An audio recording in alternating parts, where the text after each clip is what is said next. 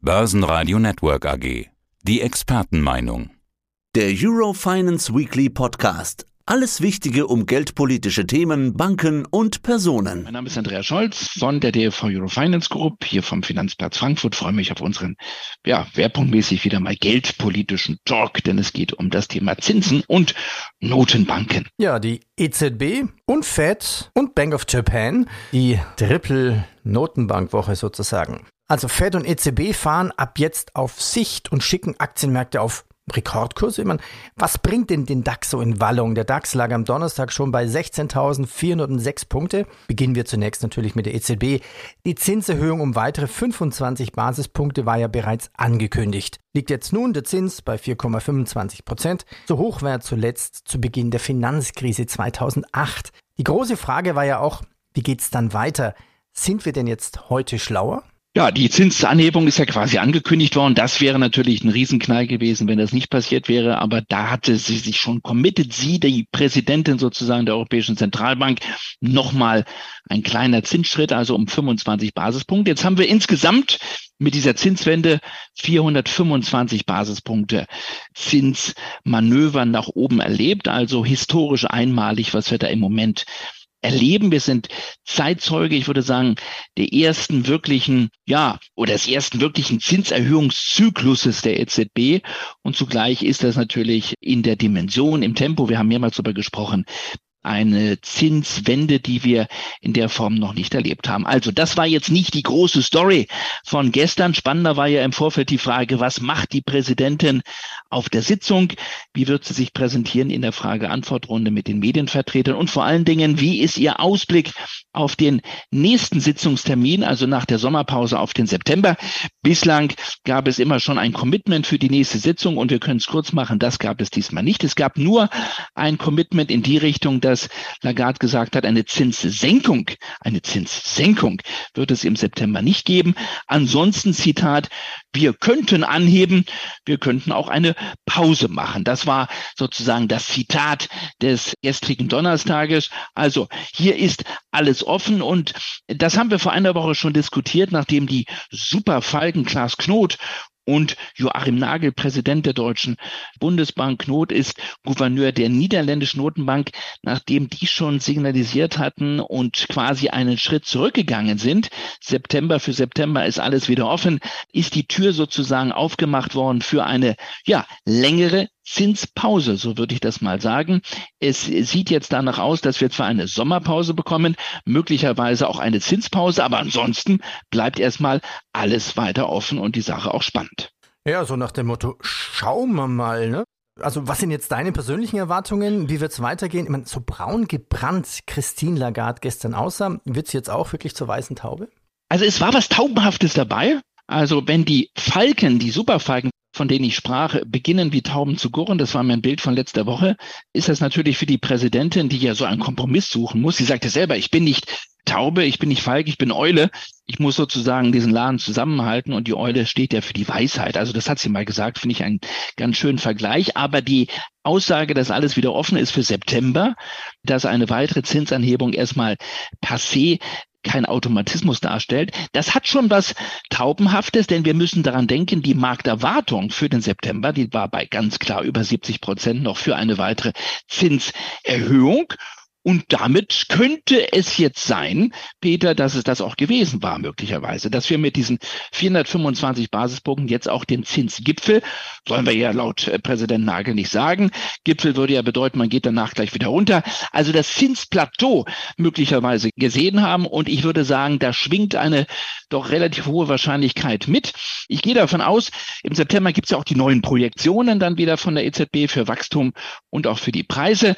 Ich gehe davon aus, dass sich die Inflation, auch die Kerninflation, auch da war die Präsidentin etwas zuversichtlicher gestern, dass sich die weiter nach unten leicht entwickelt und dass wir vor allen Dingen von der Konjunkturseite mehr Gegenwind bekommen. Nicht nur für unser Heimatland, für Deutschland, auch für die Eurozone. Und das wäre dann ein Bild, Peter, wo ich mir schwer vorstellen kann, dass es eine weitere Zinsanhebung gibt oder geben wird, weil auch der Gegenwind gerade aus dem Süden Europas deutlicher wird, aus Spanien und auch aus Italien. Da will man keine weiteren Zinsanhebungen. Also ich gehe davon aus, dass es das war.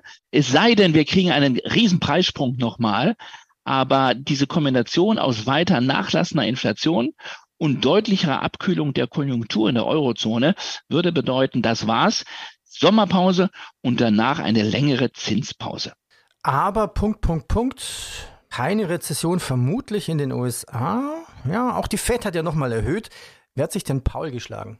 Er hat ein bisschen Schwierigkeiten gehabt. Also er hat ja jetzt sozusagen einen Schritt ausgelassen. Auf der letzten Sitzung, jetzt in dieser Woche gab es einen weiteren Zinsschritt um 25 Basispunkte. In der Sitzung davor gab es eine Pause, die keine Pause sein sollte. Man kann daraus interpretieren, dass das Tempo einfach reduziert wurde, das Zinserhöhungstempo. Man könnte also wie bei einer Springprozession sagen, jede zweite Sitzung machen wir nur noch einen Zinsschritt. Danach wurde natürlich jetzt gefragt. Die nächste Sitzung der FED ist im September.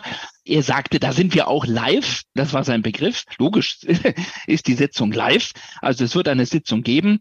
Aber es sieht nicht danach aus, dass die FED im September einen weiteren Zinsschritt macht. Dann die übernächste Sitzung, Peter, ist erst im November. Und da sei man natürlich auch live, logischerweise. Dieses, dieser Begriff live kam in der Pressekonferenz häufiger.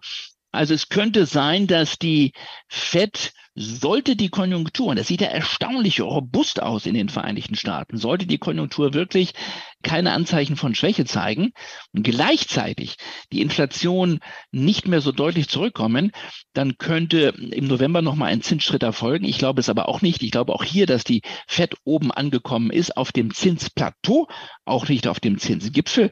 Auch hier spreche ich von einem Plateau. Sie wird länger oben bleiben, aber es sieht nicht nach Zinssenkungen aus. Der Markt rechnet ja weiterhin für Mitte 24, ab Mitte 24, Peter, mit Zinssenkungen in den USA. Danach sieht es nicht aus, weil, jetzt kommt die Erklärung, weil die Konjunktur erstaunlich robust ist. Die Konjunktur will einfach nicht runterkommen. Die jüngsten Zahlen, Auftragseingänge, Wachstumszahlen, auch die Arbeitsmarktdaten, alle richtig gut. Und das könnte jetzt wirklich dieses Bild ergeben eines, ja zumindest eines nur leichten Landens, eines Soft Landings. Es sieht nicht nach einer Rezession aus in den USA. Und das bedeutet, dass Paul relativ cool sein kann, kann sich die Option einer weiteren Zinserhöhung offen halten. Ich glaube nicht mehr dran. Er kann die Zinsen länger oben halten. Er kann weiter die Inflation bekämpfen. Der muss sich im Moment jedenfalls nicht zu große Sorgen machen um eine schärfere Konjunkturabkühlung. Das ist eher möglicherweise das Problem in der Eurozone, aber weniger das Problem in den USA. Also kurzum, ich glaube, das war's. Das war der letzte Zinsschritt auf dem Weg nach oben. Hier wird es nach der Sommerpause eine weitere Pause geben und wahrscheinlich war es das wirklich mit weiteren Zinsanhebungen in den USA. Ja, man könnte zumindest festhalten, die Fed könnte mit wen den Fahnen als Sieger vom Platz gehen. Denn die Wirtschaft, wenn die gerade so eine Rezession vorbeischrammt und die Inflation trotz späten Handels besiegt werden könnte. Also Fed deutlich cleverer als die EZB? Ja, die Fed hat früher begonnen als die EZB. Da hat die EZB noch zugewartet. Sie war schneller unterwegs. Sie hat sogar noch mehr Zinswende betrieben als in der Eurozone. Es wäre beinahe historisch einmalig, wenn es der Fed gelänge, eine Abkühlung oder eine Bekämpfung der Inflation ohne Verursachung einer Rezession. Das gab es im Grunde in der Geschichte der Geldpolitik und der Konjunktur in den Vereinigten Staaten fast nie. Vor allen Dingen ist das ja kein normaler Zinserhöhungszyklus. Das ist auch historisch einmalig, was wir da in den USA erleben. Und das Ganze, dieses riesige Momentum nach oben, ohne eine Rezession auszulösen, das wäre wirklich einen, das wäre ein Parcoursritt aller Braveur. Da würde ich sagen, Wahnsinn.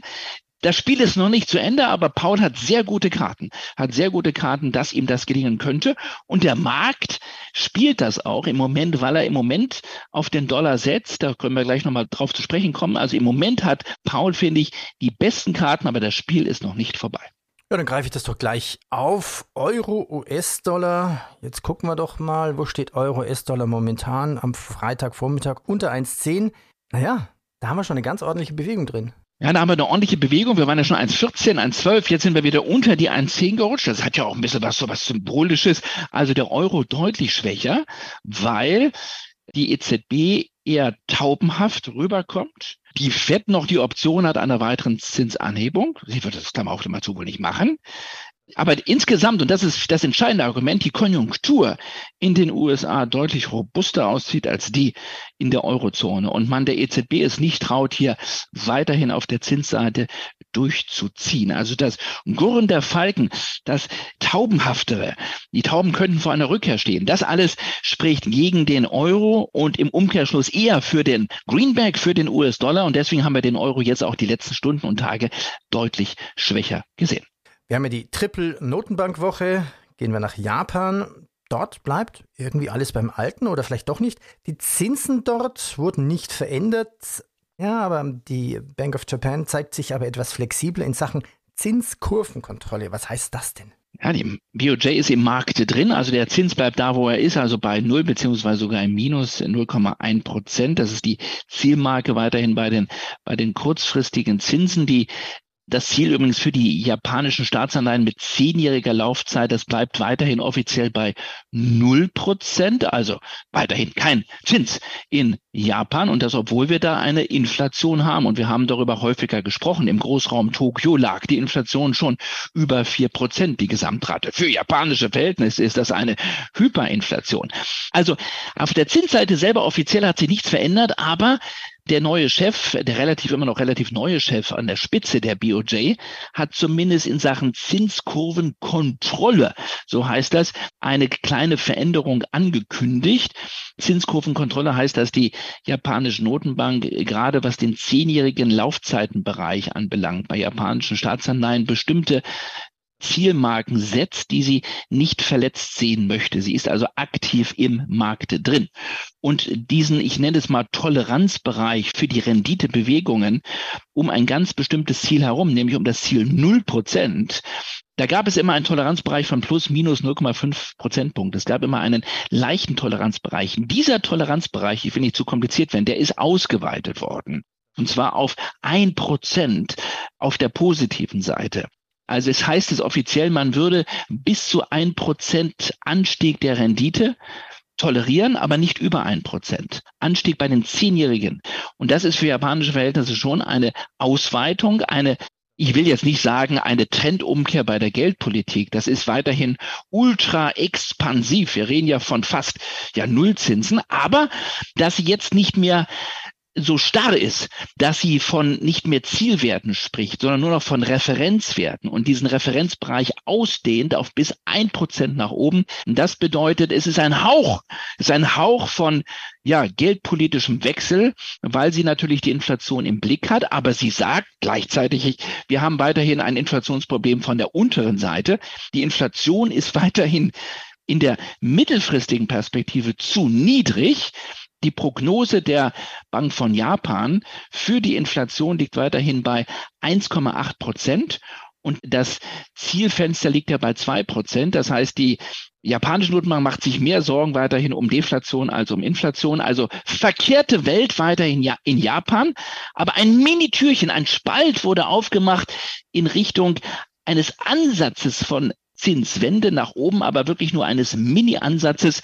Ja, also das sind technische Fragen, aber es ist eine Spezialität, eine japanische Spezialität. Und weil sie eine kleine Änderung darstellt nach vielen, vielen Jahren, war auch das ein kleiner historischer Moment am Kabuto Show.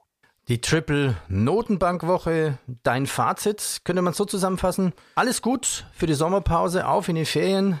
Podcast macht auch Ferien drei Wochen und dann geht es wieder weiter? Ja, man könnte sagen, endlich jetzt Schluss, diese ganze Diskussion um Zinsgipfel und Zinsplateaus. Wir sind nicht ganz sicher, mein Fazit, wie lange diese Zinspause wird.